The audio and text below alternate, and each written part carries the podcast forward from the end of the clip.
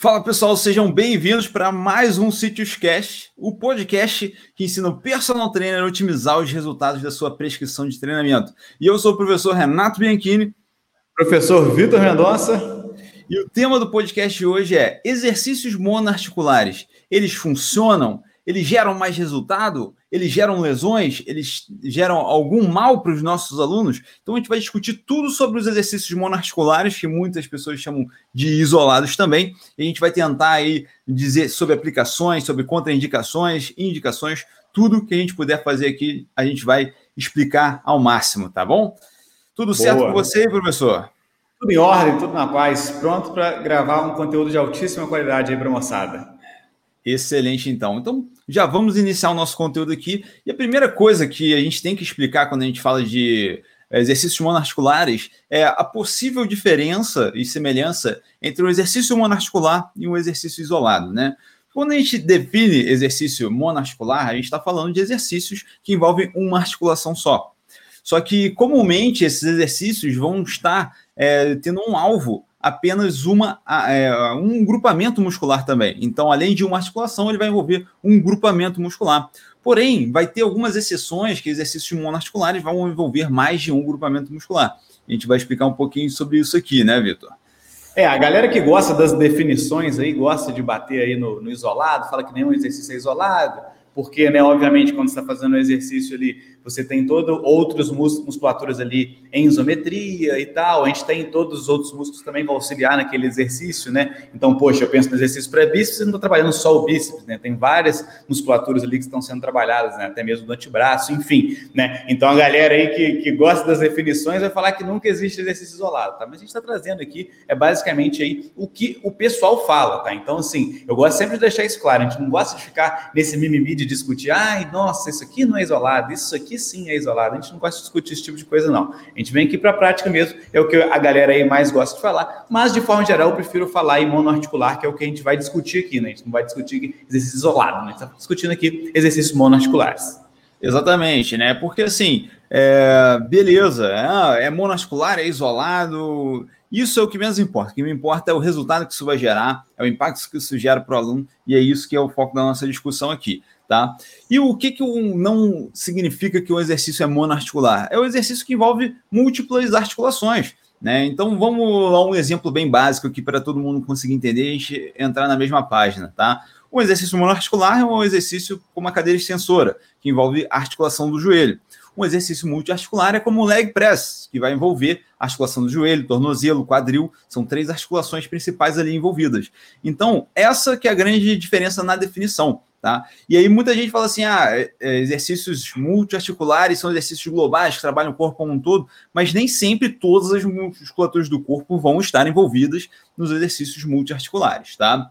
Então, tendo dito essa definição, né, é, a gente hoje em dia é obrigado a começar a discutir os exercícios monoarticulares, a dizer se ele é útil ou não ou se ele é basicamente um exercício inútil. Por que, que a gente é obrigado a falar isso? Porque já tem muita gente, até profissionais na área, divulgando por aí. A gente vai falar um pouco sobre esses profissionais hoje aqui, divulgando por aí que exercícios monoarticulares são extremamente inúteis ou até mesmo lesivos para os nossos alunos. O que, que você tem a dizer, Vitor, para quem diz que o, o exercício monoarticular ele é inútil, ou seja, ele não gera resultado a mais, ele só aumenta o risco de lesão? Baboseira. Simples assim, né? cara, então, só assim, a gente vai discutir um pouco, né? Trazer alguns uh, estudos sobre, sobre os assuntos aí, mas, cara, assim, é, é, é uma baboseira de todo tamanho, tá? O cara que vem aí com essa. E o cara vem assim firme, né? Não, esse exercício aqui é lesivo, só porque ele é monoarticular. Se ele fosse multiarticular, não. Multiarticular não é lesivo, né? E a gente já começa aí a entrar em um monte de nuances aí que é só baboseira, tá? Então a gente vai discutir aqui, obviamente, melhor, né? Trazendo ciência sobre o assunto, mas assim, que eu gosto sempre de falar, cara, já fica atento. Se você segue aí um, algum profissional aí nas redes sociais, que o cara bate esse martelo, exercício monoarticular não serve para nada, exercício multiarticular monoarticular é lesivo. Cara, dá uma segurada aí que o cara tá falando bobagem, tá? Eu, se fosse você, já parei, parei de seguir aí na hora, tá? Se ele fala, eu gosto de utilizar muito mais os multiarticulares, uso poucos monoarticulares, tá? Porque não é a base do meu treino. Pô, beleza, não, tá tudo certo. Aí a gente começa a discutir aqui como que a gente vai fazer isso, que é um, um dos temas aqui. Mas se o cara bate esses martelos aí, esquece que tá falando muita bobagem. Perfeito, Vitor. E assim, quando alguém vem me perguntar sobre se é inútil fazer um exercício multiarticular, é, monoarticular, porque não vai gerar resultado a mais. Ou seja, fazer rosca direta, fazer é, glúteo caneleira, glúteo no cabo, isso não vai gerar resultado a mais e vai aumentar o risco de lesão. Eu sempre mostro, é, não por que, que ele não é inútil, mas eu mostro as utilidades dos exercícios monoarticulares, porque isso vai fazer uma grande diferença na prescrição. Vamos aos exemplos aqui que eu separei para vocês. Primeiro é que alguns casos específicos você vai precisar sim do monoarticular, só com ele, veja bem que eu estou falando, só com o exercício monoarticular você vai conseguir obter o máximo de resultado em algumas musculaturas. Quais são esses casos? Vamos supor, tem muitos alunos que eu já treinei que quando eles fazem supino reto, por exemplo, eles não estão fazendo um bom trabalho de tríceps, que eles fadigam muito mais peitoral e deltoide do que tríceps, né? Ele poderia continuar fazendo tranquilo o supino reto se não pelo tríceps dele, mas peitoral e deltoide anterior fadigam completamente. Então, esses alunos, se a gente não fizer uns exercícios monarticulares de extensão de, de cotovelo, ou seja, exercícios para tríceps especificamente, ele provavelmente não conseguiria um resultado ótimo de tríceps. Eu sou um caso desses, né? Não vou mostrar aqui o meu físico ao vivo para as pessoas, para elas não ficarem intimidadas, mas eu sou um cara que, quando eu comecei a treinar, eu desenvolvi bíceps muito rapidamente e o meu tríceps não acompanhou esse desenvolvimento. Então eu comecei a fazer muitos trabalhos isolados de tríceps para conseguir recompor isso. E às vezes eu até evitei fazer muitos trabalhos de, de bíceps isolado para poder é, reaver essa simetria. Então, basicamente, nestes casos específicos, você vai precisar dos exercícios monoarticulares, né?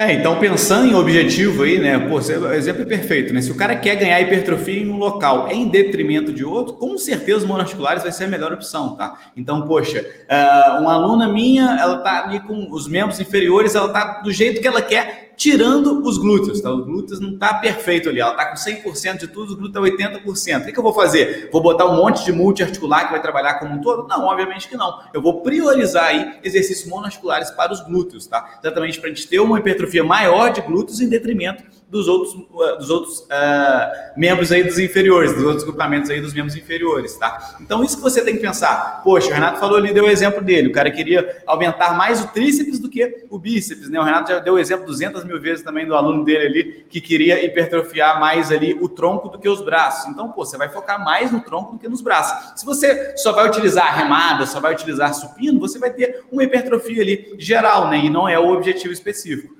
Então tem que pensar nisso o tempo todo na hora da prescrição dos treinos. Exatamente, né? Então a gente tem que entender desses exercícios, porque o Vitor deu um exemplo aqui que eu acho que fica muito fácil de entender. O agachamento, você vai fazer um agachamento aí com o intuito de hipertrofiar os glúteos, por exemplo. A gente sabe que o agachamento é excelente para hipertrofiar quadríceps e glúteos. Isso aqui não é novidade. Tá? Então, a gente vai utilizar ele para hipertrofiar os glúteos ao máximo. Se você chegar bem próximo da falha muscular no agachamento, que eu acho que até isso aqui gera uma discussão imensa. Será que é possível chegar até a falha no agachamento? Será que é possível chegar próximo da falha muscular no agachamento? Será Sim. que é seguro, né? Exatamente. O cara vai largar a barra no chão e pronto. Como é que vai funcionar isso? Enfim, independente disso, é, qual das musculaturas envolvidas no agachamento fadigou primeiro? Foi o quadríceps? Foi o glúteo? Qual delas ainda aguentaria fazer mais? Se pudesse fazer de maneira isolada. Então, essa que é a grande questão que a gente aqui bate firme o pé para falar com vocês. Tem que utilizar os monoarticulares em casos de otimização, tá? Vai ter que utilizar nesse, nesses casos. E outras situações, como por exemplo de lesões, são situações que você só vai poder fazer monoarticular. O que, que eu quero dizer com isso? Né? Eu tenho um caso de um aluno meu que sofreu um acidente de moto, por exemplo, e ele, quando ele foi fazer o treinamento dele, ele só, podia, só podia fazer cadeira extensora. Porque para fazer uma, por exemplo, um leg press, um agachamento, era muito difícil. Ele estava com uma perna debilitada ainda, então ele queria continuar treinando. A gente estava treinando só a perna que ainda não estava, que que não estava lesionada. E depois que ele recuperou da lesão, a gente começou a treinar mais ênfase é, de maneira isolada ou monarticular a perna que estava se recuperando para tentar acelerar mais a recuperação dela. Então, nesses casos, se você não usa o monarticular, talvez você nem consiga treinar as musculaturas alvo ali. Por isso que o monarticular também tem esse papel na reabilitação, né? na, na, na nos alunos que estão lesionados, ele vai ter esse papel também. É isso que é importante pensar, né? Sempre que tem essas generalizações aí, você vai correr nesses problemas, né? Então, pô, o Renato citou algo super específico aqui de um aluno dele que pô, teve um, um, uma lesão ali num acidente de moto. Cara, e, e, se você já bate aquele martelo, eu só uso multiarticular, e agora? O que, que você ia fazer? Você não ia prescrever um treino? Para o cara ali, tá? Então tem que pensar nisso o tempo todo, tá? Essas generalizações a gente já está eh, já, já eh, tá fadado ao fracasso, tá? O Lucas Matheus, que está ao vivo com a gente, perguntou se dá para trabalhar força nos exercícios móveis. Com certeza, tá? Se o seu objetivo é ganho de força e uma musculatura específicos, os exercícios móveis vão ser ideais para isso. Pô, eu quero um ganho de força específico para bíceps. O que, que eu vou fazer? Eu vou fazer uma remada ou eu vou fazer aí um, um, um, uma rosca bíceps? Com certeza a rosca bíceps vai ser mais interessante, vai ser específica para aquela musculatura ali que você quer ganhar força. Perfeito, Vitor. E por fim, né, para a gente acabar de vez com esse argumento de que são inúteis, eu paro para pensar assim: se um aluno fizesse um treinamento só de monoarticulares, significa que ele não ia hipertrofiar nada? Significa, então, se ele é inútil, ele não gera nem um pouco de hipertrofia no aluno se, se ele é feito? Claro que não, né? A gente sabe que qualquer aluno que treinasse só com monoarticular, vamos supor, só cadeira extensora, cadeira flexora, rosca direta, é, tríceps na corda e é, crucifixo, e, e pull down para fazer dorsal. Vamos supor, nesse caso aí, esse aluno não ia ter hipertrofia, então só isso já comprova a utilidade, né? Ou, ou vamos dizer assim, já descomprova que ele é inútil. Ele vai ter sim um impacto, né? Agora vamos discutir um pouco sobre contexto para saber quando que ele vai ter melhor aplicabilidade, quando que ele não vai ter aplicabilidade, quando ele vai ser contraindicado. Tudo isso a gente vai falar aqui. Mas antes Bom, de entrar nesse... Pode falar aí, Vitor. É, não, só dentro desse caso, né? Pô, o cara que faz só monoarticular, o cara não quer fazer nenhum multiarticular aí. Qual que é o ponto contra que eu vejo, né? Basicamente, tempo, né? Pô, o cara ia ter que fazer muito tempo de treino aí, exatamente porque ele vai trabalhar cada musculatura específica ali.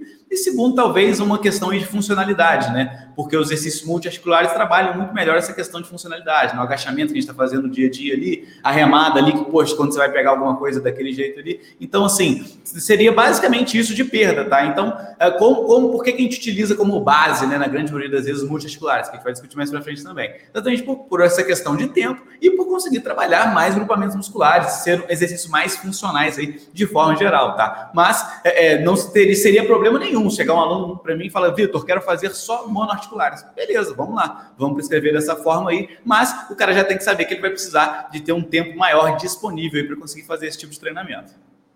Perfeito, Vitor. E aí, vamos então contra-argumentar agora quanto a um dos outros das outras teorias que tem por aí que estão completamente erradas, que é o exercício monoarticular ele é lesivo, ele vai gerar lesão no meu aluno. Se eu fizer um monoarticular com ele, vai gerar lesão, ou seja, não poderia fazer cadeira extensora, não poderia fazer rosca direta, não poderia fazer extensão de glúteos, enfim. É, então, basicamente, para começar a explicar isso, eu acho que ele pode, ele tem mais aplicabilidade de reabilitação de lesão né, do que qualquer outra coisa, porque vai ter alguns casos, igual eu falei, que você vai precisar dele. Fora isso, na fisioterapia mesmo, é, algumas sessões de fisioterapia envolvem só exercícios monoarticulares. Então, partindo desse pressuposto, já dá para dizer que não tem nada a ver isso, né? Que é, não tem é, argumento plausível para dizer que um, que um exercício monoarticular vai ser lesivo. E eu trouxe até alguns dados para comprovar isso que eu estou falando. Mas antes de mais nada, eu gosto de usar até um, citar um caso aqui do Joko Willink. É, o Vitor, eu acho que ele vai saber quem que é, né? Sabe quem que é esse Joko Willink? Ele é um cara que escreveu Não. um livro, ele é um Navy SEAL lá que escreveu um livro falando sobre é, representatividade e tal. E ele tem um caso muito específico que ele era dos caras daquele do treino funcional, treino só composto, só multiarticular, e ele sempre viveu a vida falando sobre isso, né? Ele falou assim: eu não treino por estética, eu treino por funcionalidade, eu quero ser mais forte, eu quero ser mais ágil, mais funcional. Beleza. E aí teve uma vez que ele teve uma lesão no bíceps, tá? Porque basicamente o bíceps dele não estava tão fortalecido né, quanto as outras musculaturas de dorsal e tudo mais. Então ele estava fazendo um exercício de remada, um exercício de, é, de barra, e acabou se lesionando, lesionando o bíceps porque o bíceps estava enfraquecido. E aí ele falou assim: depois dessa lesão, eu nunca mais deixei de fazer exercícios isolados para bíceps. Não porque eu quero ter bíceps gigantes por questão estética, mas por, como prevenção de lesão. Então, para para pensar é, em casos que você só trabalha com multiarticular na sua vida, é, algum, se algumas dessas musculaturas que você não está conseguindo treinar de maneira otimizada, como tríceps, bíceps, até deltoides em alguns casos, é, quadríceps e, e é, posterior de coxa, para para pensar que já comprovadamente é, a maioria das mulheres tem um déficit de força nos isquiotibiais. Se você não fizer um treinamento específico para isquiotibiais, ficar só em função de leg press, é, de agachamento, que são exercícios multiarticulares, você, quem sabe, não vai nem desenvolver os seus isquiotibiais de maneira otimizada, né? não só por conta de déficit de força, mas porque não são exercícios bons para hipertrofia de isquiotibiais. Enfim, você vai precisar dos monoarticulares nesses casos, tá? Você vai precisar deles para conseguir fazer até um fortalecimento específico dessas musculaturas e evitar futuras lesões. Então isso já quebra completamente esse argumento de que ele é lesivo, como sendo que ele é muito indicado para prevenir lesões, né, Vitor? Boa, até dentro dessa questão a gente vai discutir sobre o estudo aí do assunto, mas antes disso, né, é, é, eu acho que não, não, existe nenhum estudo mostrando aí todos os exercícios aí quais são mais lesivos ou não, né? A gente não tem nenhum estudo sobre isso, pelo menos eu não conheço nenhum na literatura, tá? Mas tirando aqui por trás da minha orelha aqui, tá? Eu não sei, é, é, é eu chutaria que com certeza os multiarticulares têm, a gente tende a ter mais lesão do que os monos, simplesmente porque são exercícios de mais complexidade, né? Então pega um aluno seu aí, primeira coisa que você faz com ele, você já joga ele lá no, no agachamento, no supino? Na grande maioria das vezes, não. A gente pega, a gente utiliza exercícios mais simples, né? Que a gente consiga fazer com mais facilidade. Né? O que, que você acha que é mais fácil? Um cara se lesionar fazendo um agachamento ou o cara fazendo uma rosca direta? Né? Rosca direta é super simples ali, um exercício que não tem nenhuma complexidade, né? Então, assim, se fosse para bater um martelo aqui, eu bateria que o multiarticular é mais lesivo do que o mono, né? Mas, como a gente sempre gosta de falar, se você fizer da forma correta, com a segurança correta, aí sim, qualquer exercício não vai ter nenhum grande potencial de lesão, né? A partir do momento que você faz da forma correta. Perfeito, né? E assim, é, tem essa questão do, do multiarticular seja potencialmente mais lesivo, porque parar para pensar que para um aluno iniciante que nunca treinou fazer um agachamento é algo que para ele é tão novo que possivelmente ele vai ter uma execução errada e você vai ter que corrigir ele com cautela até ele conseguir fazer. E em alguns casos, quando não vai ter um profissional para fazer isso, é, pode ter um risco muito aumentado de lesão por causa disso. Tá? Lembrando, a gente não está falando aqui que os exercícios multiarticulares são lesivos de, de maneira nenhuma. Né? A gente não acredita que nenhum tipo de exercício é lesivo, contanto que seja executado corretamente. Né? Por mais é, estranha que pareça essa frase, a gente só está querendo dizer assim: você pode aplicar qualquer tipo de exercício, contanto que a execução dele esteja correta, que não esteja é, infringindo nenhuma das leis da biomecânica, tá bom? É, outra coisa muito importante a gente dizer, né, Vitor? Se a gente realmente, se realmente fosse comprovado cientificamente é, por todas as entidades científicas da área do exercício físico que o exercício monoarticular era lesivo, jamais teriam pesquisas científicas com exercícios monoarticulares, ou pelo menos ia parar de fazer é, pesquisa científica com os monoarticulares, porque para para pensar que toda pesquisa científica tem que passar por um comitê de ética, e aí o comitê de ética vai falar assim, Ih, essa galera vai usar monoarticular, que é altamente lesivo, não pode não, vamos reprovar esse estudo, né?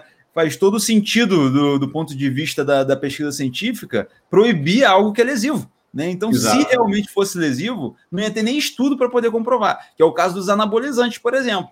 É, existem pouquíssimas pesquisas científicas com anabolizantes, porque é raríssimo os casos onde consegue passar por comitê de ética, porque ele vai falar assim: não, você não vai colocar a saúde de um indivíduo em risco em nome da ciência, né? Em que anos nós estamos, né? Hoje em dia, isso nem, nem de perto seria aprovado, tá? É, isso é até um assunto que a galera pede muito pra gente, né? Pô, traz aí toda a ciência por trás dos anabolizantes. Cara, é muito difícil, porque tem muito, mas muito pouco artigo científico aí sobre o assunto, né? Exatamente por essa questão do comitê de ética, né? E aí o Renato espanou super bem aí, né? Se, se tivesse algum problema aí, você não tá passando nenhum comitê de ética, tá? Que quem trabalha aí com pesquisa científica sabe que funciona e funciona muito bem, tá? Às vezes até chato demais, tá? mas que aí, e é correto, né? É a forma, a melhor forma aí de controlar esse tipo de estudo. Perfeito, perfeito, cara. E, e para finalizar, botar um, um, ponto final nessa discussão de monoarticular ser lesivo, vamos pegar o estudo do Colbert de 2010. Foi um estudo que ele fez assim uma análise de vários exercícios que envolviam a articulação do ombro, tá? E ele pegou como? Ele fez basicamente uma análise é, não em como é que a gente pode explicar de uma maneira para vocês todos entenderem? Eles não fizeram uma intervenção, tá? Eles fizeram uma análise, ou seja, pegaram várias pessoas que praticavam musculação e fizeram assim: me diz aqui os exercícios que você geralmente utiliza para trabalhar a articulação do ombro. E aí envolve qualquer exercício, dorsal, peitoral, até tríceps, bíceps, eles estavam envolvendo a articulação do ombro de certa forma. E aí eles fizeram ali depois uma associação entre os exercícios mais utilizados e as pessoas que tinham uma lesão no ombro, né? Ou um histórico de lesão ou uma lesão atual, né? Existem alguns testes para a gente visualizar se o aluno tem ou não algum tipo de lesão no ombro ou uma possibilidade de gerar lesão no ombro. São alguns movimentos, como por exemplo, você botar a mão é, num ângulo de 90 graus aqui no cotovelo e como se fosse dar um high five em alguém, né? Como se fosse é, fazer assim um, um bater assim de frente com alguém. Se nessa posição aqui, a hora que você joga ele para trás do tronco, você sente dor, isso já é um indício de lesão, tá? Quem é aluno nosso aí da Citrus Play sabe disso porque está lá no, na temporada de mobilidade articular, hein? Exatamente, perfeito, perfeito. Então, assim, se você. Eles fizeram essa bateria de testes nesse monte de indivíduos que praticavam musculação e tentaram associar exercícios que tinham mais associação com é, lesões no ombro. E sabe o que é o mais impressionante? Teve gente que usou esse estudo para bater nos monoarticulares, né? Para dizer que eles são é, lesivos, porque teve uma associação de lesão com elevação lateral. Só que o detalhezinho importante ali, que estava na observação de quem leu o estudo inteiro e não leu somente a conclusão, é que só teve associação de lesão com a elevação lateral quem estava fazendo elevação lateral acima de 90 graus, ou seja, algo que já quebra completamente a lei de uma execução correta de exercício. A gente já tem como regra que numa elevação lateral você não pode passar de, da linha dos ombros, né? Você tem que fazer a elevação lateral no máximo até a altura do seu ombro. Se você passar dessa linha, você está aumentando seus riscos de lesão. Não quer dizer que vai lesionar na hora, não quer dizer que vai ser automaticamente, mas ao longo prazo pode lesionar. E aí que tá que comprova mais uma vez o que a gente fala aqui. O problema não é o exercício monoarticular. O problema é executar de maneira incorreta. Se for fazer uma elevação lateral ultrapassando o limite que a gente está impondo aqui de graus, de 90 graus, vai ter mais chance de lesão. E o estudo comprovou isso. E aí, que que ah, isso aqui já chama atenção para vocês aqui, ó, de perto, para vocês entenderem como que é sério o trabalho que a gente executa aqui hoje em dia. Vai ter professor que vai falar assim: a minha opinião é que exercícios monoarticulares lesionam. Então, eu vou pegar esse estudo aqui e vou fazer, falar só sobre a parte que corrobora com a minha opinião. O resto Exatamente. do estudo eu simplesmente descarto. Sendo que, assim, é, qual que é o comprometimento com a informação de qualidade que eles têm com você? Nenhuma. Ele tem comprometimento com a opinião dele. E ele quer fortalecer sempre. Aqui a gente não tem compromisso nenhum com a nossa opinião. A gente tem compromisso com o resultado que você vai dar para o seu aluno. E se a gente, de alguma forma, está colocando em risco o seu aluno, você pode ter certeza que a gente nunca deixaria passar essa informação. tá? Então, todas as informações aqui tem, são muito apuradas para chegar até vocês. E a gente lê estudos inteiros, não só conclusão, né, Vitor?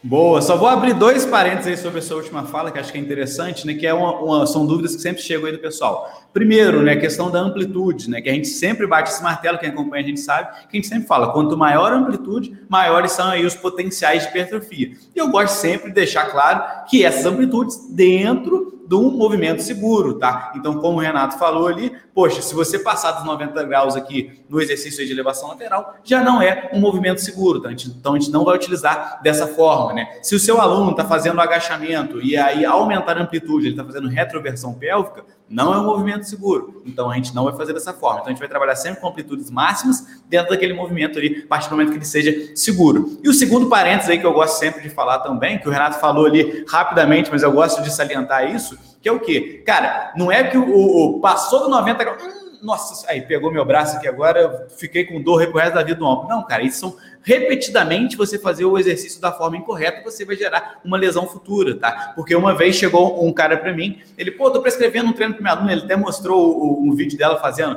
ela fazia uma retroversão pélvica assim absurda, mas muito mesmo no agachamento, tá? Uma das mais que eu já vi na minha vida. Ele falou, cara, eu tô fazendo aqui, ela faz essa retroversão pélvica, mas não deu nada. Então, pô, eu tô seguindo aqui que não tem problema não. Essa que é a questão, né? Porque ela não deu nada hoje, não deu nada amanhã e simplesmente daqui 10 anos lá não tá conseguindo andar, tá toda travada, né? Então, isso que você tem que pensar. Quando a gente pensa em potencial de lesão, até mesmo porque por isso que não tem tanto estudo sobre esse tipo de assunto também de lesão, né? Então, é uma análise biomecânica que a gente faz para ver se aquele tipo de movimento ele tem um potencial de lesão, para aí sim, daqui meses aí, às vezes até anos repetindo aquele movimento ali, o cara vai ter um, um, uma lesão aí aumentada. E muitas vezes, quando o cara chega numa lesão dessa, meu amigo, aí o cara vai sofrer para conseguir se livrar dela, tá? Quando consegue.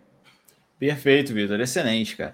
E aí, muita gente agora, depois de a gente ter contextualizado tudo isso, mostrado que essa história toda de monoarticulares serem inúteis ou lesivos não faz sentido nenhum, baseado na ciência que a gente já tem hoje disponível, as pessoas devem se perguntar: mas por que, que será que essa informação chegou até a gente? Como que isso foi difundido por aí? Por que, que as pessoas já falaram sobre isso, tá?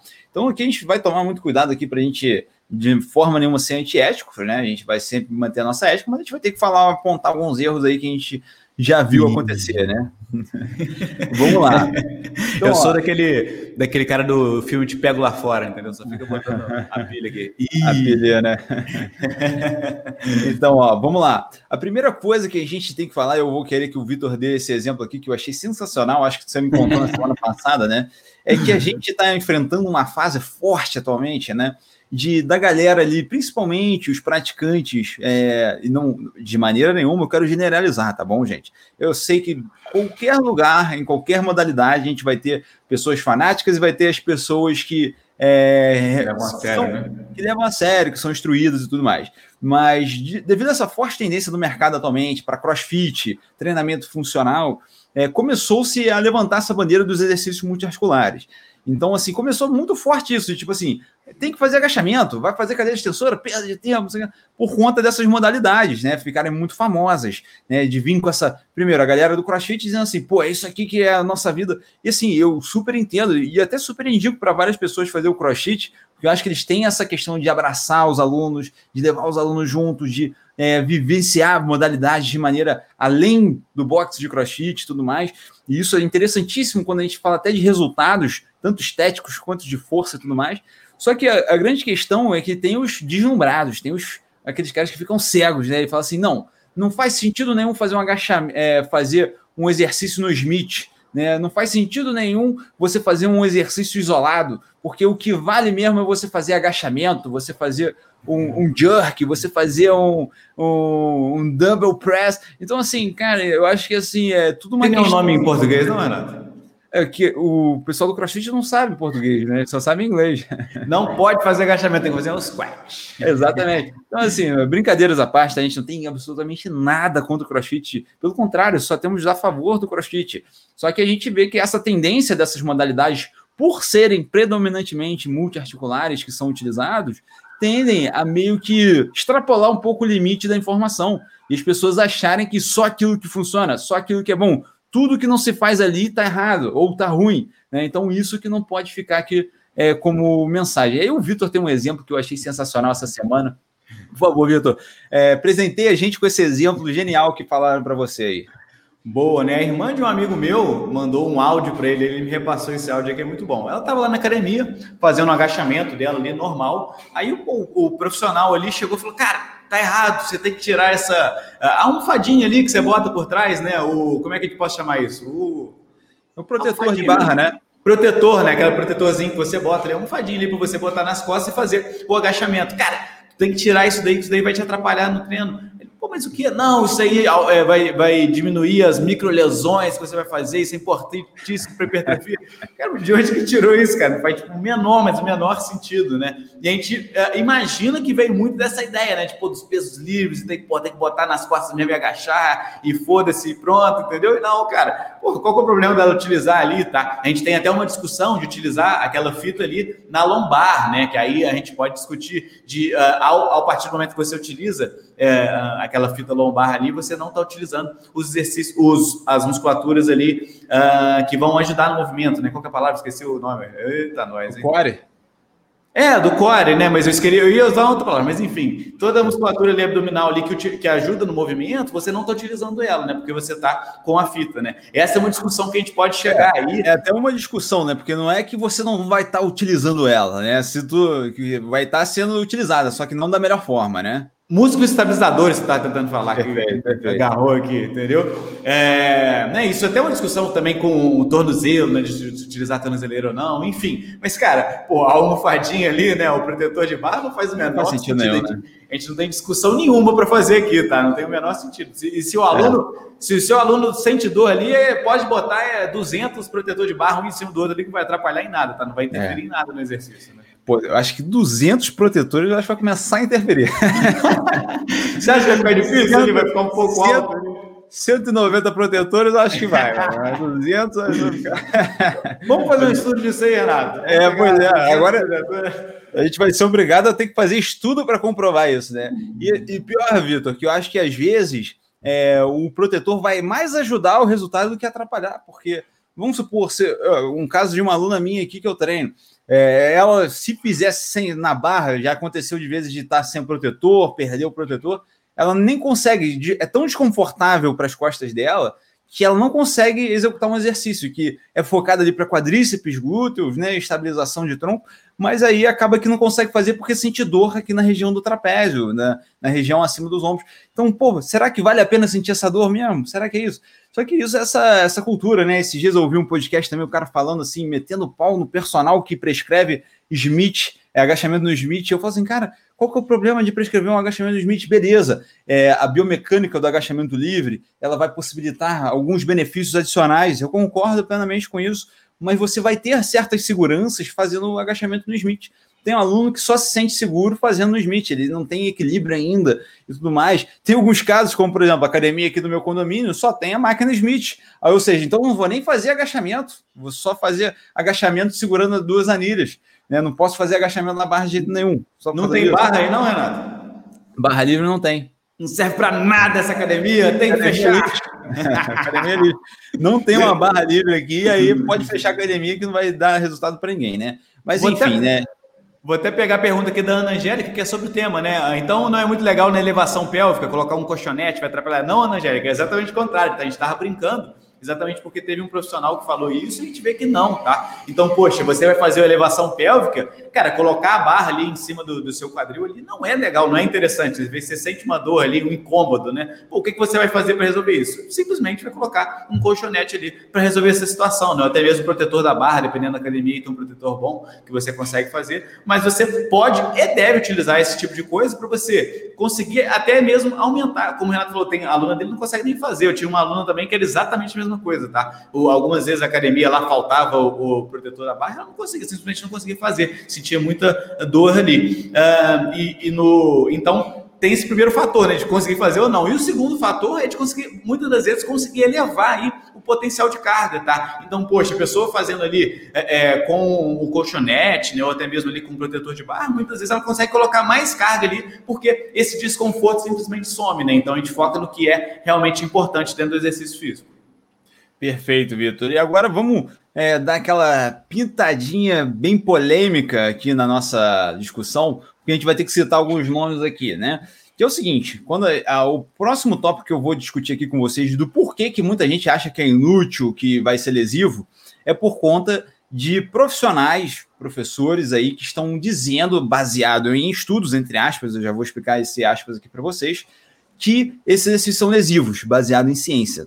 Só que por que, que é entre aspas o que eu estou falando? Se a gente for pesquisar hoje no Google Acadêmico, no PubMed, a maioria de publicações falando sobre monoarticulares serem lesivos ou não é de um grupo específico de pesquisadores, tá? Que é até é conhecido aqui no Brasil, que é o, o grupo de, de pesquisa lá do Paulo Gentil. Eles geralmente são as pessoas que estão fazendo as publicações científicas nessa área dos monoarticulares, com essa tendência forte de acharem que são inúteis ou lesivos, tá?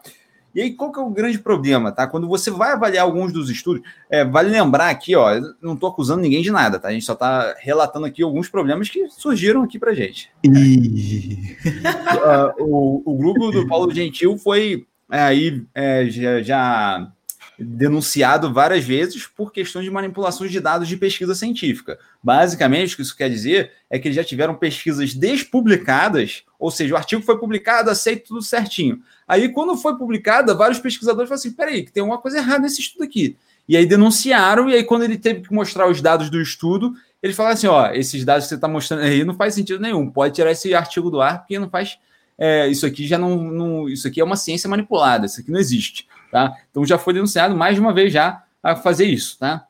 E segunda coisa, tá? É, você, quando está montando um estudo e você quer ver um resultado, você pode fazer de tudo para que aquele resultado apareça, tá? Quem já trabalhou com pesquisa científica sabe disso. Se você já vai enviesado para descobrir uma coisa, né? E eu não sei por que, que as pessoas fazem isso. É porque é só para ter mais publicação dizendo que ele quer ouvir, porque ele devia estar tá fazendo uma pesquisa totalmente imparcial para saber se realmente acontece ou não. Mas, pelo contrário, é uma pesquisa muito parcial. É, tipo assim, eu quero comprovar isso. E aí ele monta um estudo para comprovar aquilo.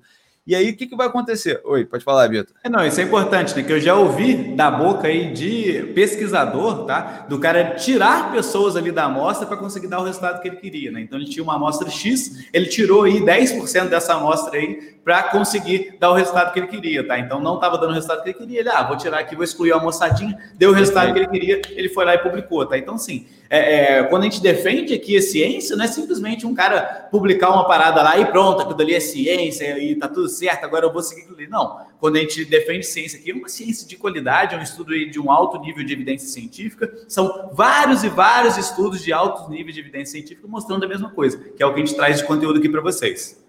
Perfeito, né? Então, é, basicamente, o que o Vitor falou é aquele efeito que você, vamos supor, você vai montar uma pesquisa aí na sua casa.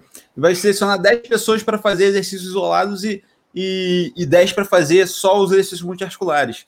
Né? E aí, sendo que das 10 que fizeram isolados, teve 5 ali que tiveram resultado e 5 que não tiveram. E aí você resolve tirar as 5 que tiveram resultado para analisar só as que não tiveram. É basicamente isso. Tá? Então você pode fazer isso como pesquisador ali, quando você tem os dados em mãos, você pode selecionar, pode dizer ou simplesmente nem mencionar que aqueles dados existiram, tá bom? Então, basicamente, isso que acontece em algumas pesquisas científicas, infelizmente, tá? Por isso que a gente não pode confiar só num grupo de pesquisa para ter aqueles resultados. A gente precisa de vários grupos de pesquisa diferentes, com opiniões diferentes, para poder trazer o resultado. E aí, vou, só para citar o que acontece nessas pesquisas científicas, eu trouxe aqui dois estudos, tá? Primeiro foi um do Antônio Paoli e do Paulo Gentil, de 2017, que quem fez é, multiarticular é, acabou assim, não teve resultados a mais de hipertrofia e nem a menos. Então eles basicamente disseram assim: ah, é inútil fazer monoarticular então, porque quem fez multiarticular não teve nem mais resultado nem menos resultado, então significa que monoarticular é inútil. Só que, além disso, é, teve alguns resultados de ganho de força que foi a mais para quem teve. Ó, então preste atenção nisso aqui que vai ser fundamental vocês entenderem. Alguns exercícios teve maior ganho de força quando foram, é, quando foram feitos uma intervenção só de multiarticular. Mas sabe quais foram os exercícios é, que eles analisaram ganho de força? No leg press e no supino reto. Ou seja, eles te compararam pessoas que só fizeram leg press e supino reto com pessoas que fizeram é, é, crucifixo e tríceps é, na, na corda, por exemplo, e também fizeram e, e cadeira extensora e cadeira flexora. E aí, quando compararam no leg press e no supino reto, é óbvio que quem fez leg press e supino reto teve mais ganho de força. Tá? E pior disso, eles ainda colocaram uma carga superior relativamente, né? Então eles treinaram uma porcentagem de 1RM acima do grupo monoarticular. Então a galera que fez multiarticular treinou os exercícios específicos que eles avaliaram força e ainda a mais utilizaram mais carga, ou seja, é, se você quiser aumentar a força no exercício, você vai ter que usar mais carga. E eles fizeram isso meio que propositalmente. Então, basicamente, mostra uma grande tendência de querer fazer, comprovar que o multiarticular ele é melhor. Um outro estudo que vale a pena a gente citar aqui é o de. Pode falar aí, Vitor. É, não, e isso é legal, é interessante que, cara, não, se você pega ali só o resumo para ler, tu não vai achar isso, entendeu? Isso é importante. Por isso que quando a gente traz um estudo aqui para você, aqui, a gente vai ler ele de cabo a rabo ali, vai ler metodologia ali. Cara, na, na metodologia, às vezes você acha umas coisas absurdas, né? É, é, às vezes, pô, eu estou procurando um estudo para postar para vocês aqui, para criar um infográfico. Eu vejo assim, eu falo, nossa, esse estudo aqui vai ser excelente, vou meter um infográfico para moçada. Aí você vai ver, você, opa, não, pera aí, opa, pera aí. aí na hora que você vai ver, cara, o estudo não tem nada a ver, o resultado que eles mostram ali não é realmente o que você quer e não vale a pena, obviamente, compartilhar esse tipo de estudo com vocês, tá? Então, assim, a gente olha mesmo de cabo a rabo o estudo para trazer esse tipo de conteúdo aqui para vocês.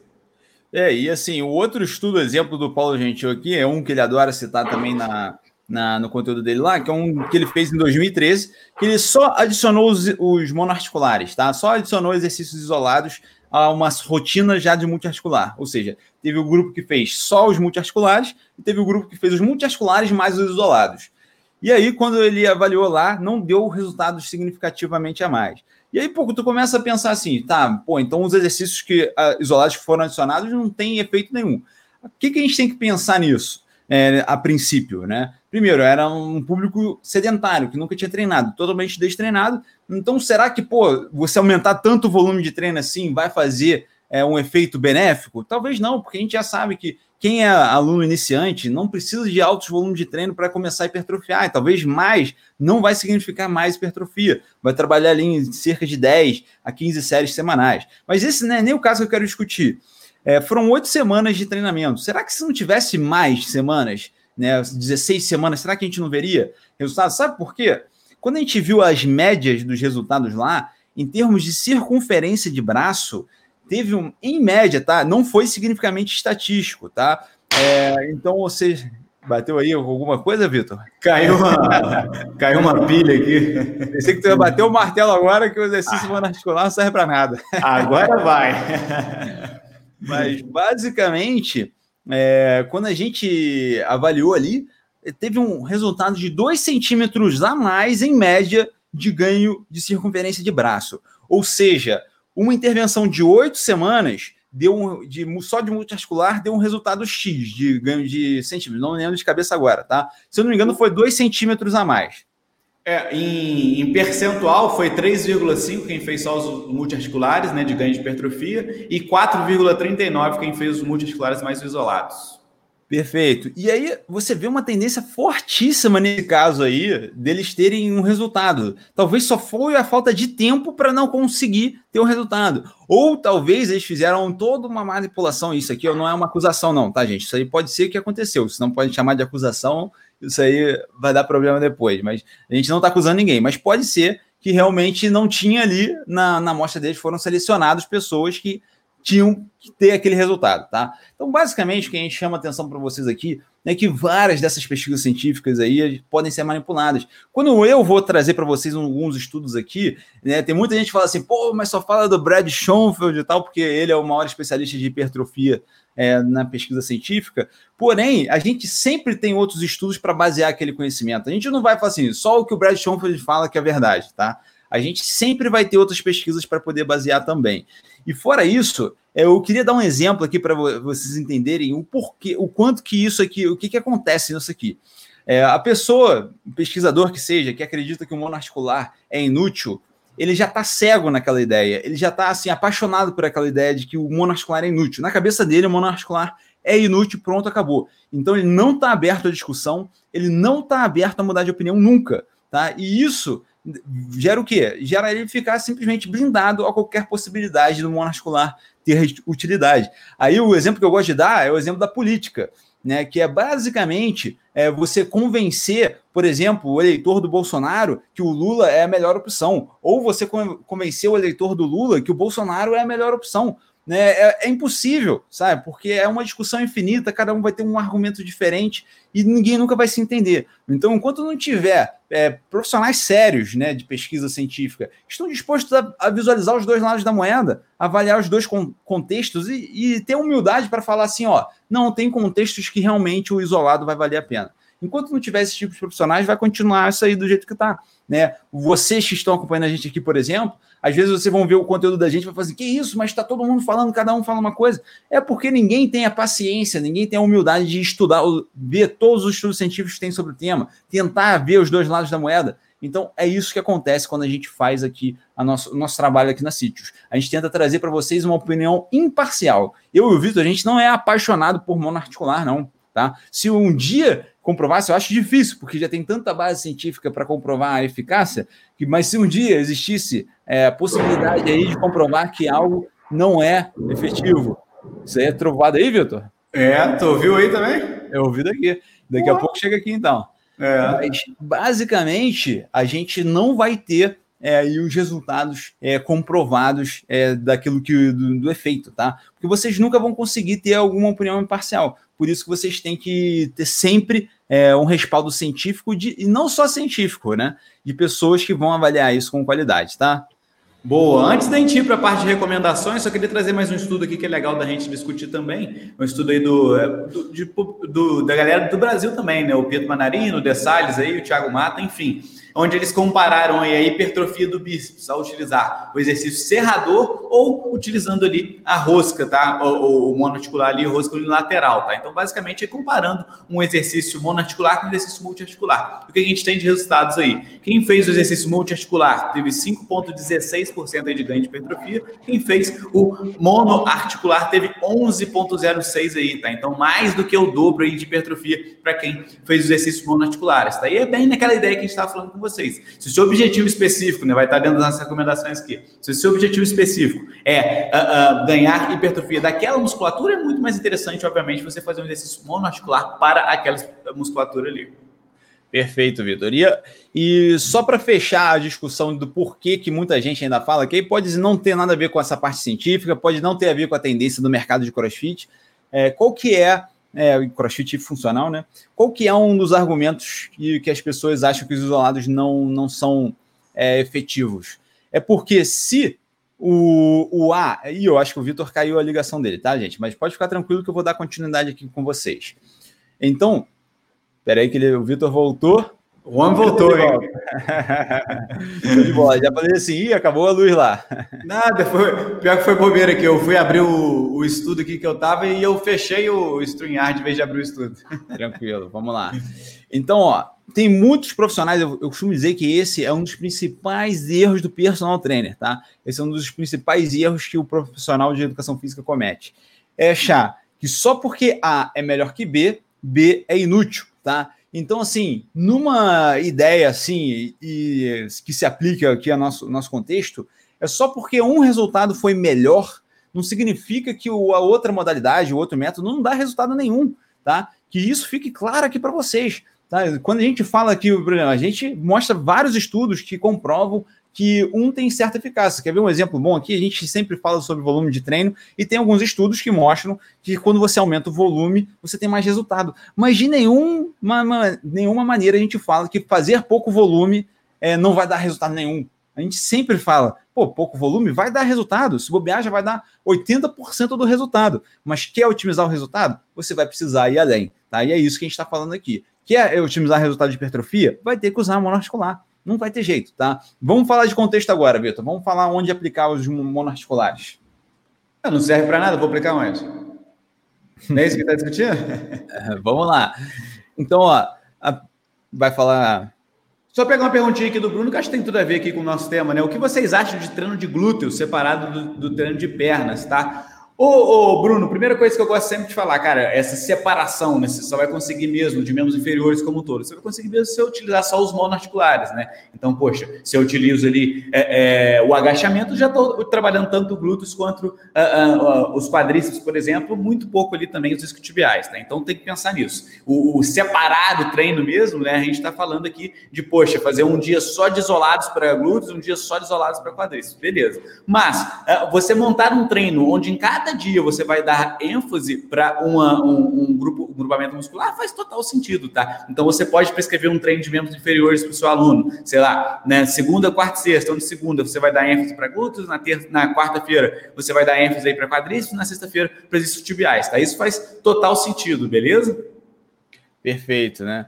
O, Olha, já tem até uma, uma questão aí do Bruno mesmo que depois a gente pode discutir aqui, tá? Mas eu vou dar só a sequência aqui para a gente conseguir terminar a nossa linha de raciocínio aqui dos monoarticulares, tá? Depois a gente pega umas perguntas aí para responder. Vamos lá. É, quando que a gente deve usar os exercícios monoarticulares? Eu vejo três situações aqui que a gente tem que usar, tá? Primeiro, para dar ênfase e hipertrofia máxima em algumas musculaturas alvo. Né? Então vamos supor, o caso que o Bruno acabou de falar, né, dos glúteos, né, para as mulheres, né, é muito comum as mulheres quererem uma hipertrofia maximizada de glúteos, né, é uma região onde elas querem ter mais hipertrofia. Então, neste, nestes casos dos glúteos, é muito importante ter o exercício isolado, porque, vamos supor, os exercícios que nós temos hoje, é, que vão trabalhar glúteos, que não são isolados, que vai ser agachamento, leg press, levantamento terra, é, a fundo. Talvez, ó, o stiff é discutível, porque o stiff ele é considerado monarticular, né? Porque ele só trabalha a articulação do quadril, mas ele trabalha isquiotibiais e trabalha glúteos também. Então, é, tem esses casos aí que a gente vai dizer é isolado, mas é monarticular, mas não é isolado, entendeu? Exato. Então, Mas basicamente, nesses casos, você precisa do isolado, porque será que sua aluna no levantamento terra está indo no máximo do, do glúteo dela? Será que ela está com o glúteo totalmente fadigado, que ela não conseguiria nem fazer mais uma repetição por causa do glúteo?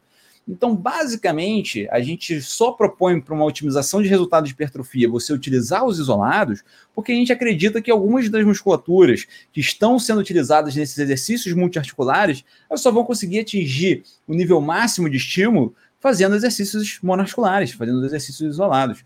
Né? Eu, eu já citei um exemplo aqui até do supino reto, que em alguns casos só o supino reto não é o suficiente ali é, para hipertrofiar o tríceps. E tem o caso contrário também. O aluno que faz supino reto, mas o tríceps fadiga tanto que não consegue estimular o máximo peitoral. Então, nesses casos, a gente vai precisar do isolado de peitoral sim, tá? Então, para hipertrofia máxima, eu acho que é indiscutível que você vai ter que utilizar os monoarticulares, tá?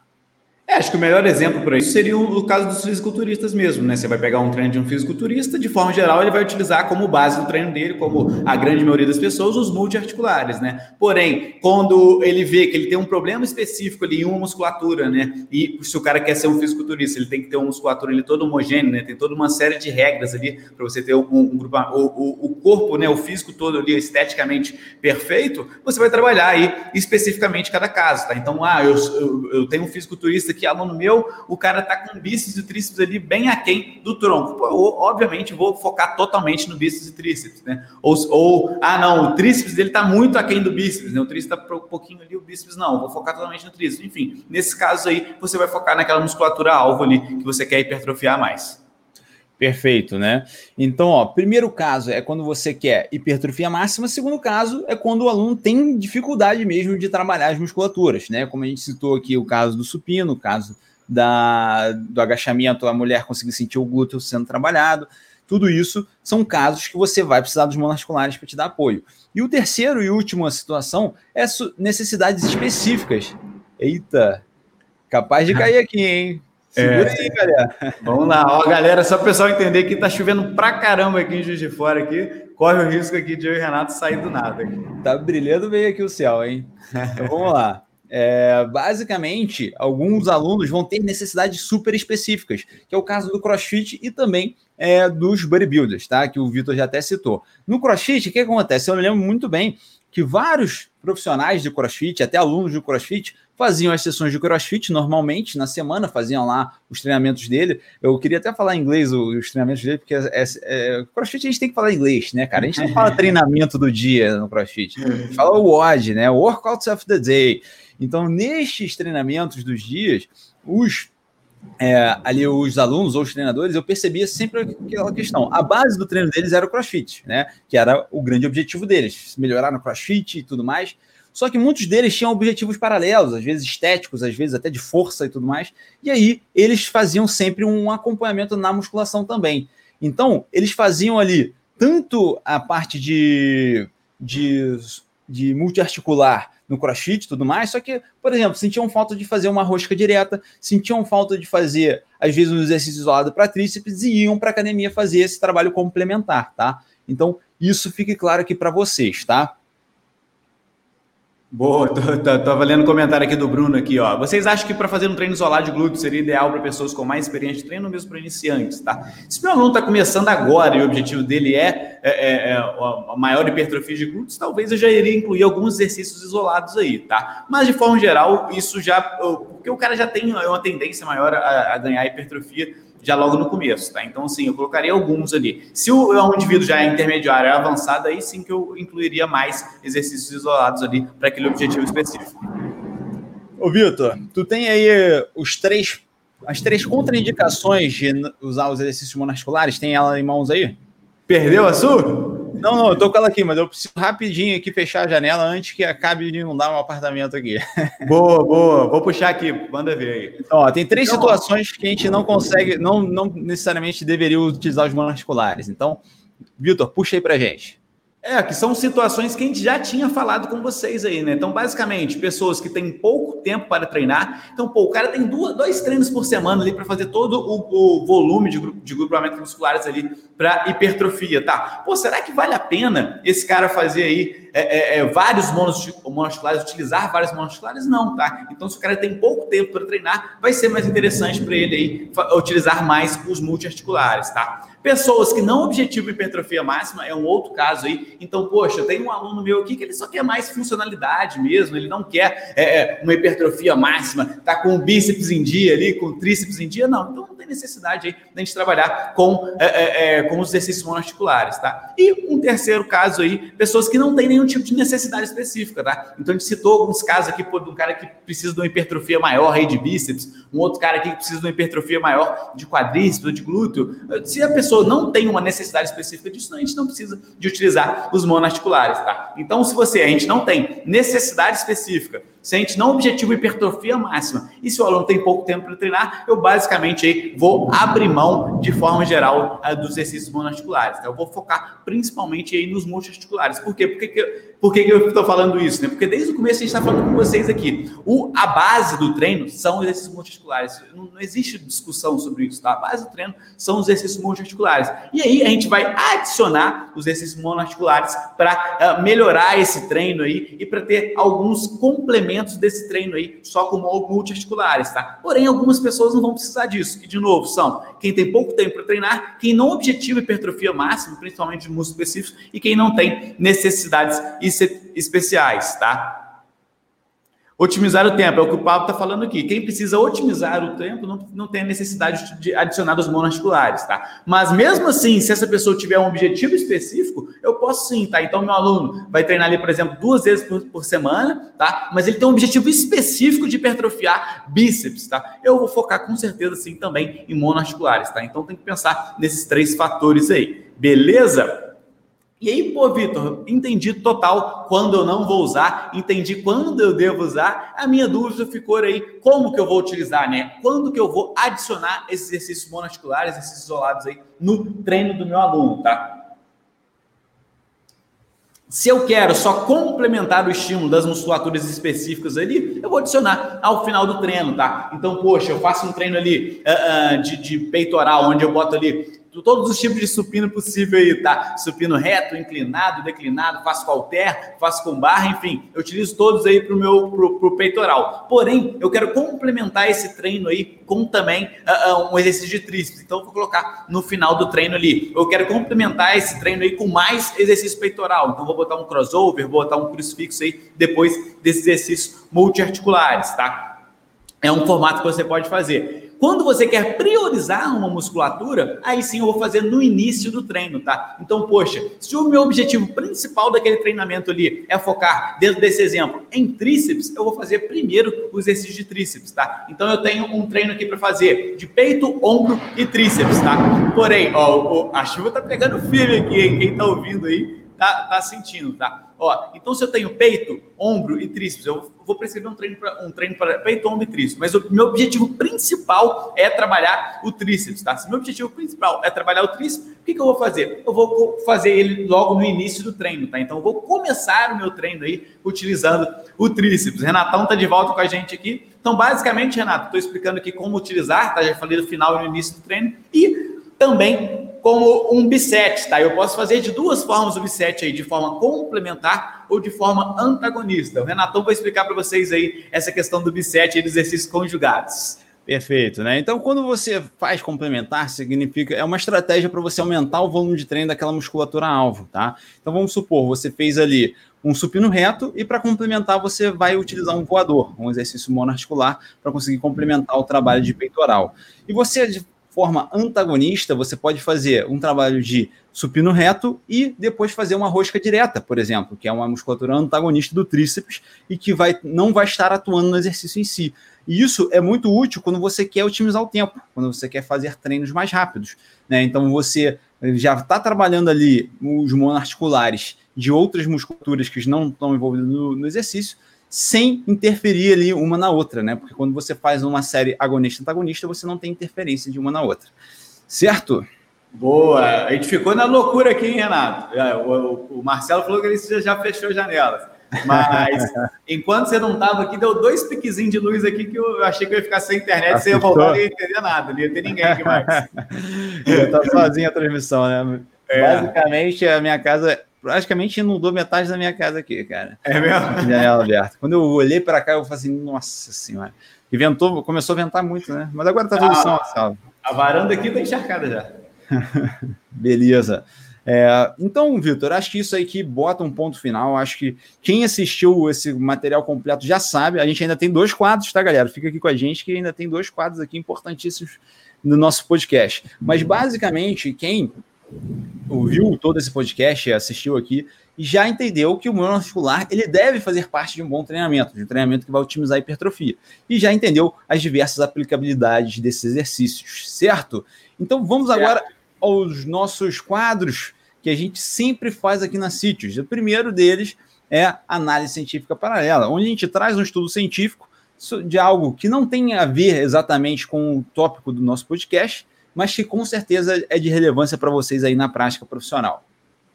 Boa, vou puxar o meu aqui. Hoje eu nem vou discutir muito sobre o, o, a publicação aqui, não. Vou trazer só um detalhezinho dela ali, mas que é uma publicação super legal, tá? Que é basicamente ele fala sobre quais são as demandas fisiológicas para um corredor correr abaixo de duas horas, tá? Então, para quem está acompanhando aí na maratona, né? Para quem está acompanhando aí, né? A Nike está tentando fazer um patrocínio forte aí para o cara conseguir correr aí, né? Para os corredores ali conseguirem correr abaixo de duas horas, tá? Na maratona, tá? Então, fala que tem um tênis especial para aquilo, enfim. E, e esse estudo traz todo, qual que é a demanda fisiológica para isso, tá? Então, é bem legal. Ele fala muito aí qual que é a demanda aí, qual que é a necessidade de VO2 máximo para isso, qual é a necessidade de VO2 pico dentro da prova ali, de uh, nível de lactato. É super legal esse estudo, tá? Eu só queria chamar atenção para um fator aqui, tá? Que eles falam que o corredor precisava ter ali, no máximo, em 59 quilos, tá? Então, assim, o corredor teria que ser super magrinho aí para conseguir fazer essa maratona abaixo de duas horas, né? E isso é legal porque, né?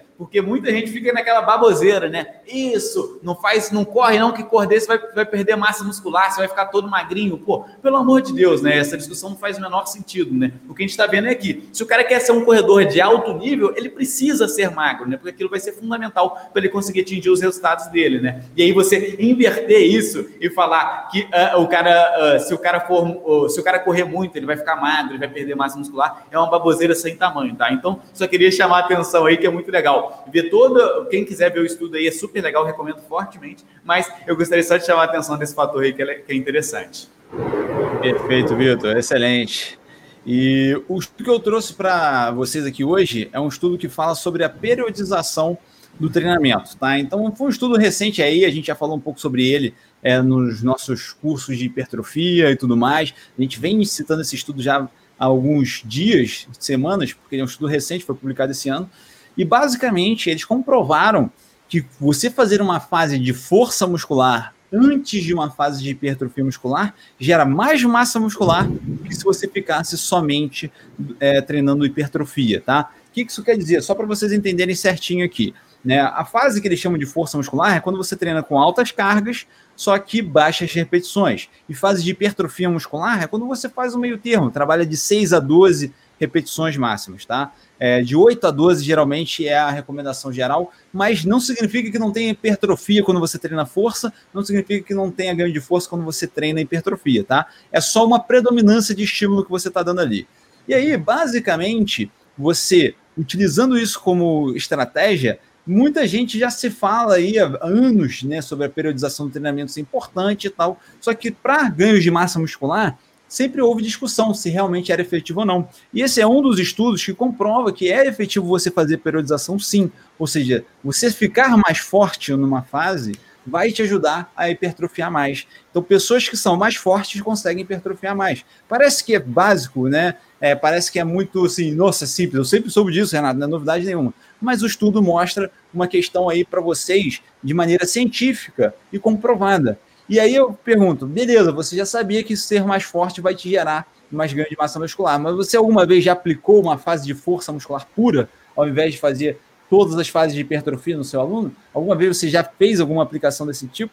Então, agora já pode passar a aplicar. Vale lembrar que se você me perguntasse recomendações, que é o que eu faço lá, por exemplo, para os alunos do curso de hipertrofia de AZ, eu geralmente falo para fazer a periodização ondulatória, tá? Não necessariamente em blocos, como foi feito ali no, no estudo. Que no estudo eles fizeram três semanas de força pura e depois cinco semanas de hipertrofia. Mas eu acho que para você ter uma otimização máxima, por que não treinar força em sessões na semana, né? Ah, hoje você vai fazer uma sessão de força, depois você vai fazer uma sessão é, de hipertrofia na mesma semana. Né? Você não precisa necessariamente parar todo o seu treinamento para fazer só uma fase de, de força, né? Essa que é a grande questão e fica a dica para vocês aí, de inserirem o treino de força sim no treinamento de vocês, que vai ter efetividade até seu objetivo único é ganho de massa muscular. Boa, né? E a gente tem o nosso outro quadro aí do que que você está estudando, né? A gente trazer algum outro assunto paralelo aqui, que não seja aí realmente educação física aqui, né? E, e, e o trabalho do personal trainer como um todo aí, e discutir aqui com vocês um pouco, né? Renato, o que, que você vai trazer para a gente hoje aí? Perfeito, né? Então hoje eu trouxe. Até foi difícil fazer isso aí, Vitor, porque ultimamente a única coisa que eu tenho visto é exercício físico e hipertrofia muscular. Tá? Eu, eu lembrei de um podcast que eu ouvi recentemente é, falando, e que inclusive até abordaram um pouco da parte nossa da educação física, de certa forma, que estavam falando de emagrecimento, né? De coisas na vida que são simples, mas não são fáceis, né? Porque, querendo ou não, né, gente, vamos, vamos parar para pensar aqui. Aqui, predominantemente, a gente está falando com estudantes ou profissionais de educação física. Predominantemente, vocês aqui devem ter alunos é, que querem muito emagrecer, querem muito ganhar massa muscular, mas simplesmente não conseguem fazer os treinos, não tem motivação, não conseguem ir. E é tão simples de o que, que ele tem que fazer, porque se ele te contratou como personal, a única coisa que ele tem que fazer é ir até a academia. É simples, mas ele mesmo assim não consegue. E isso serve até para outros pontos, como por exemplo a dieta, né? É simples uma dieta, né? A gente por exemplo, a gente acabou de fazer as inscrições para certificação hipertrofia de AZ semana passada, e lá a gente sempre presenteia os nossos alunos com os módulos de nutrição, né? Porque a gente fala que é importante o personal trainer dominar também parte da nutrição para hipertrofia, porque isso ajuda ele no trabalho dele, né? Não porque ele vai prescrever dieta, mas porque isso vai ser papel fundamental quando ele orientar o aluno, quando ele discutir isso com, com o aluno. Então, basicamente, a gente tá, tem que ter atenção é, na hora que a gente fala das coisas simples que não é fácil, entender como que a gente torna uma coisa que é simples, mas não é fácil, deixar ela mais fácil para o aluno fazer. Tá? Porque uma alimentação saudável, uma alimentação que vai ajudar o aluno, que vai fazer o aluno emagrecer, é simples, tá? Eu não acho que é muito complexo. Beleza, tem vários alimentos aí que podem confundir algumas pessoas, mas eu acho que todo mundo sabe que uma maçã é mais saudável que uma barra de chocolate. Acho que todo mundo sabe que você comer açúcar vai prejudicar o seu emagrecimento mas mesmo assim não é fácil de fazer. Né? Então, o que, que eu estava refletir profundamente comigo mesmo, que na hora eu estava treinando, a hora que eu estava ouvindo, né? E aí fiquei pensando aqui comigo, né? Como que a gente torna a rotina de treinamento algo mais fácil de ser feita, né? E, e, eu acho que assim, isso envolve antes do aluno chegar na academia. Né? Como que a gente envolve o aluno né, num processo que vai deixar aquilo ser fácil de executar? Que é assim, ó, é isso aqui, ó, tem que fazer isso, isso, isso, pronto, acabou. Se eu executar isso aqui, o resultado é garantido, pronto, acabou. Então, esse, para mim, vai ser o grande é, ponto que eu quero trazer 2021 para os alunos da Sítios. As formas que a gente tem de deixar o que é simples, deixar isso mais fácil de ser executado. Como que a gente pode pegar os nossos alunos e fazer eles treinarem de maneira consistente, sem esforço. E seja assim, ó, segue o treino que tudo vai dar certo. Eu acho que assim, além de fazer todo esse trabalho que a gente faz com vocês aqui de otimização de treinamento, a gente vai ter muito mais efetividade, porque a gente vai conseguir trazer todos os alunos para fazer o, o treinamento que vocês estão prescrevendo. Muito bom, muito bom. Hoje aí eu não vou trazer nada específico, tá? E aí eu vou basicamente mostrar para vocês aqui. Né? Nos últimos dias aí também, né? O Renato falou que estava estudando hipertrofia, mas a gente estava estudando outra coisa também, Renato. A gente estava aí estudando pra caramba aí sobre marketing digital, tá? Então, assim, é. esse é um assunto aí que eu, eu posso dizer aí que o Renato a gente domina bastante, né? São mais de cinco anos aí estudando e aplicando sobre marketing digital. A gente até tem uma mentoria aqui sobre o assunto, né? E esses dias a gente estava estudando pra caramba, né? E eu fico pensando, cara, qual que é a importância né, de estar sempre afiando o machado, né? Isso é, isso é fundamental. E isso é o que a gente sempre gosta de falar para vocês aqui também dentro do, da educação física, né? Eu vejo aí muito profissional que, pô, o cara sai dali da faculdade e tal, aí já fica ali no miguezinho, não começa a estudar mais nada, depois talvez ele faz uma pós-graduação, já para também. Cara, você tem que estar afiando o seu machado ali o tempo todo, tá? E aí eu até gosto de falar sobre isso, normalmente, cara, não vai ser aí na, na educação formal que você vai fazer isso, tá? Se você ficar afiando o machado o tempo todo na educação educação formal ali, você vai fazer aí 200 pós-graduações, né? Que todo ano você vai ter que fazer uma aí para continuar aprendendo, tá? Basicamente, o que eu quero mostrar para vocês, cara, você tem que aprender a ser um autodidata também, você procurar o, uh, estudos, tá? Você que está aqui com a gente aqui, ao escutar esse podcast, você está afiando o seu machado aqui, você está aprendendo mais sobre exercícios monoarticulares e multiarticulares e como prescrever isso, cara. Então, cara, procura isso sempre, continue ouvindo aí os podcasts de qualidade, continue aí lendo estudos também, lendo livros, enfim, isso vai ser fundamental aí, cara. Essa, afiar o machado aí vai ser fundamental, como a gente sempre fala, né? O que, que, que, que o lenhador faz ali? Ele fica ali afiando o machado na hora que ele dá a paulada ali na, na árvore ali, é uma paulada só, são poucas pauladas que ele consegue para trazer resultado ali que ele quer, né? Que é derrubar a árvore ali. Se você demora muito ali, se você não afia esse machado, fica lá só tentando dar porrada com o machado que não está afiado, você vai ter muita dificuldade de conseguir atingir o seu resultado, tá? Então é fundamental que você mantenha aí esse machado sempre afiado aí, que vai ser fundamental na sua carreira, beleza? Show de bola, Vitor. Então acho que a gente consegue aqui botar um ponto final nesse episódio, né? Muito obrigado a todos vocês que chegaram até o final, que ouviram, estão gostando desse podcast, estão gostando desse conteúdo. Deixe aqui nos comentários para a gente, que a gente fica super feliz em ouvir vocês, o feedback de vocês, e deixem sempre é, dicas de novos temas que vocês gostariam de aprender com a gente. Beleza? Show de bola. Vejo vocês aí no nosso próximo podcast. Valeu, pessoal. Valeu. Um abraço.